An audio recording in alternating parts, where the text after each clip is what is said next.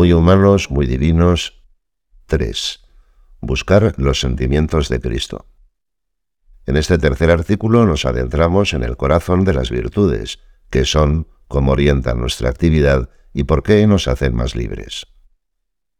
Llevaban ya varias preguntas lanzadas con la intención de hacer tropezar a Jesucristo en su discurso. El Señor las iba respondiendo una a una sin impacientarse.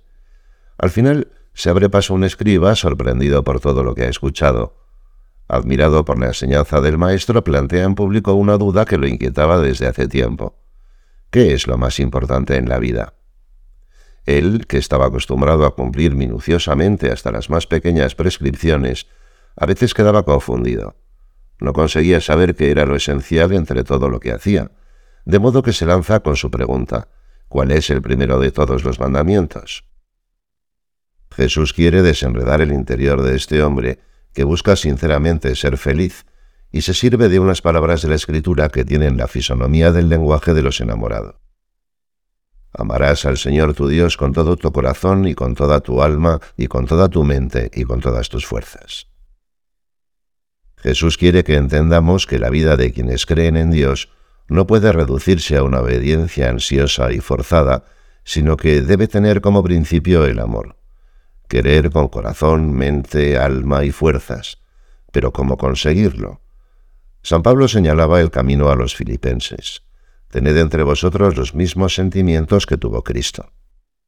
Sentir y reaccionar ante todo, personas, acontecimientos, situaciones, como Jesús.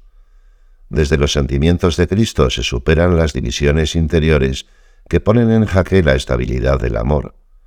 Si además de seguir los pasos y las palabras del Señor buscamos sentir como Él, daremos con esa sencillez y felicidad que ansiaba el escriba. La importancia del mundo interior. El Catecismo de la Iglesia nos dice que las pasiones, los sentimientos, son componentes naturales del psiquismo humano, constituyen el lugar de paso y aseguran el vínculo entre la vida sensible y la vida del espíritu. Están presentes en la vida de todos los hombres, y por tanto también lo estuvieron en la vida de Cristo.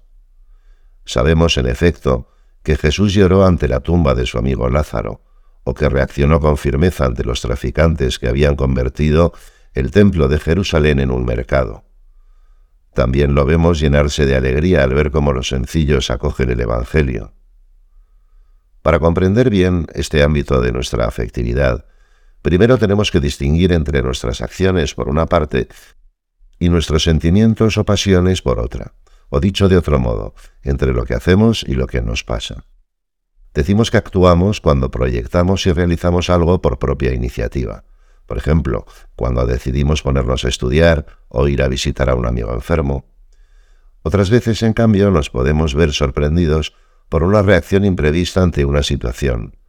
Ira ante una palabra que consideramos ofensiva, tristeza ante el fallecimiento inesperado de una persona querida, o envidia ante algo valioso que quisiéramos tener. Estos fenómenos anímicos que se producen sin que lo decidamos se llaman sentimientos o pasiones. Precisamente porque los sentimientos no son elegidos por nosotros, no constituyen ni un mérito ni un pecado. Esto no quiere decir, sin embargo, que sean siempre neutros, ya que reciben calificación moral en la medida en que dependen de la razón y de la voluntad, es decir, en la medida en que se los busca activamente o se consiente en ellos, acogiéndolos. La espontaneidad con que se dan en nosotros tampoco implica que carezcan de importancia para la vida cristiana, porque de hecho sucede todo lo contrario.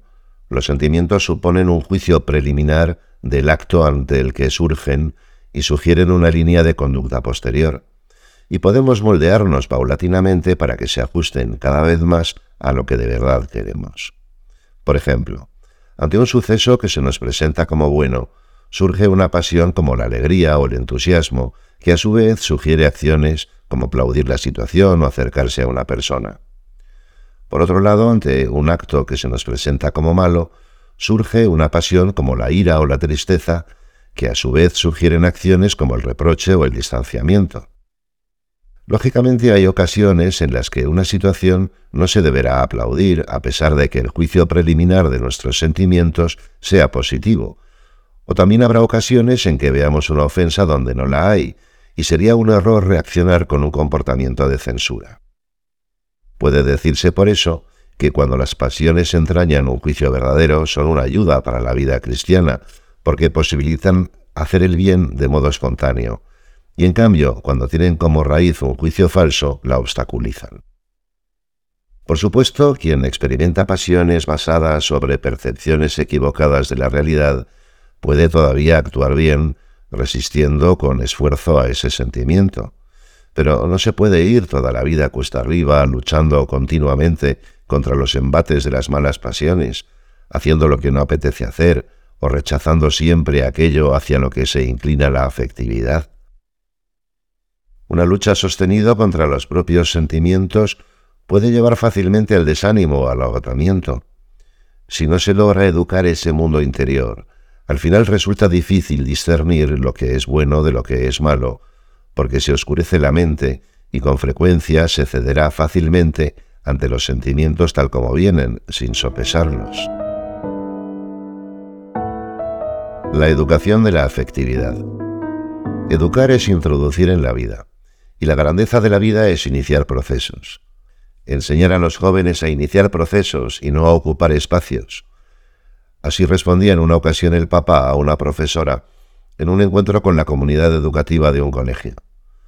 Esta recomendación rige también para la formación de la afectividad, que no se propone simplemente contener las malas pasiones o bloquear ciertos comportamientos, sino dar forma poco a poco al mundo de los sentimientos, para que los movimientos que surgen espontáneamente en nosotros nos ayuden a hacer el bien de modo rápido y natural.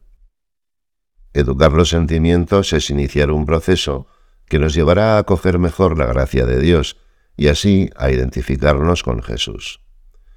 La afectividad ordenada permite que nos guste hacer lo que es bueno, permite que lo que nos da la gana hacer coincida casi siempre con lo que agrada a Dios. Para educar los sentimientos es necesario comprenderlos, saber por qué surgen. Hemos sido creados con una inclinación natural hacia lo que es bueno para nosotros, el instinto de supervivencia, la tendencia sexual, el deseo de conocimiento, la necesidad de trabajar y de tener amigos, la exigencia razonable de reconocimiento y respeto por parte de quienes nos rodean, la búsqueda de sentido y de la trascendencia, etc. Todas esas inclinaciones naturales son como una fuerza que sale de nosotros en búsqueda de lo que necesitamos. Cuando la tendencia encuentra satisfacción se produce una resonancia interior positiva, que es un sentimiento, alegría, gratitud, serenidad, pero cuando la tendencia se ve frustrada, surge un sentimiento negativo, enfado, confusión, pesimismo. Sin embargo, hay dos factores que deforman el mundo de los sentimientos y que obstaculizan el funcionamiento armónico de nuestra alma. El primero es el desorden que el pecado ha producido en el sistema de las tendencias. La gracia de la justificación en Cristo elimina la culpa, pero no nos ha devuelto inmediatamente la integridad de los deseos. Se trata de un camino que hay que realizar progresivamente. El segundo factor varía de unas personas a otras en función de la educación recibida, del ambiente social, de los pecados personales. El organismo de nuestras tendencias puede deformarse ulteriormente. Para corregir este desorden y evitar que surjan sentimientos negativos, tendremos que descender hasta el estrato más profundo de la personalidad y ordenarlo hacia el bien, y esto se consigue mediante las virtudes. ¿Qué son las virtudes? A principios del siglo XIV, Giotto llenó de frescos el interior de una capilla de Padua, que hoy es considerada una de las más importantes obras de arte del mundo. En los laterales, cada pintura presenta una escena de la vida de Jesús y de María, desde la Anunciación hasta la Ascensión. Todas convergen en la pared del fondo que representa el fin de los tiempos, la escena del juicio final, con los bienaventurados a la derecha de Cristo y los condenados a su izquierda. Pero aún hay algo más. Las paredes laterales, en la parte inferior, la zona más cercana al espectador, recogen dos series de siete imágenes que no pertenecen propiamente a la historia de la salvación.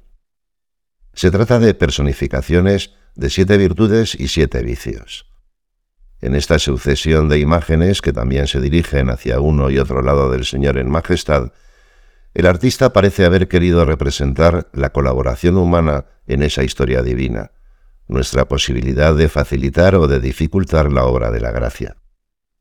En este sentido, notaba una vez San José María, hay muchas personas que quizá no han tenido ocasión de escuchar la palabra divina o que la han olvidado pero sus disposiciones son humanamente sinceras, leales, compasivas, honradas. Y yo me atrevo a afirmar que quien reúne esas condiciones está a punto de ser generoso con Dios, porque las virtudes humanas componen el fundamento de las sobrenaturales. Pero, ¿qué son las virtudes? ¿Se pueden poseer como tomamos algo con la mano, vestimos un traje o calzamos unos zapatos? En cierto modo sí, la inteligencia y la voluntad, que son nuestras facultades espirituales, y también los apetitos sensibles, tienen capacidad de poseer. Aunque no se trata de objetos materiales, sí son cualidades que cuando se estabilizan se llaman hábitos buenos o virtudes. Estas cualidades no son visibles como las formas y los colores, pero fácilmente se advierte su presencia en una persona. Por ejemplo, un matemático hace con facilidad operaciones y cálculos que no logra ni siquiera entender quien no ha estudiado matemáticas. El matemático posee una ciencia que es una virtud intelectual. La persona templada, por poner otro ejemplo, come y bebe lo que es razonable sin gran esfuerzo, porque posee una virtud moral que es la templanza. Quien no es dueño de ese hábito, solo con dificultad y esfuerzo logrará limitarse a lo que es razonable, y al contrario, quien tiene el vicio que se opone a la templanza, la gula, fácilmente comerá más de lo debido. Las virtudes morales tienen tres dimensiones fundamentales. La primera es de carácter intelectual. Como las virtudes tienen que regular una reacción, se presupone el conocimiento de un estilo de vida, el de quien sigue a Cristo. La virtud de la pobreza, por ejemplo, presupone el conocimiento del papel que los bienes económicos tienen en la vida de un cristiano. La segunda dimensión de las virtudes es su naturaleza afectiva. Se introducen en las tendencias que se dirigen hacia cada bien concreto, modificándolas poco a poco y haciendo que su movimiento espontáneo se conforme al estilo de vida cristiano. Esto se consigue mediante la repetición de actos que sean a la vez libres, conformes a lo que es virtuoso y realizados precisamente porque son buenos. Actos que parecen buenos pero que se realizasen por temor, conveniencia o por otros motivos ajenos al bien, no lograrán hacer virtuosas las tendencias humanas, porque no modelarán la afectividad. La tercera dimensión de las virtudes, en fin, es que generan una predisposición para el bien.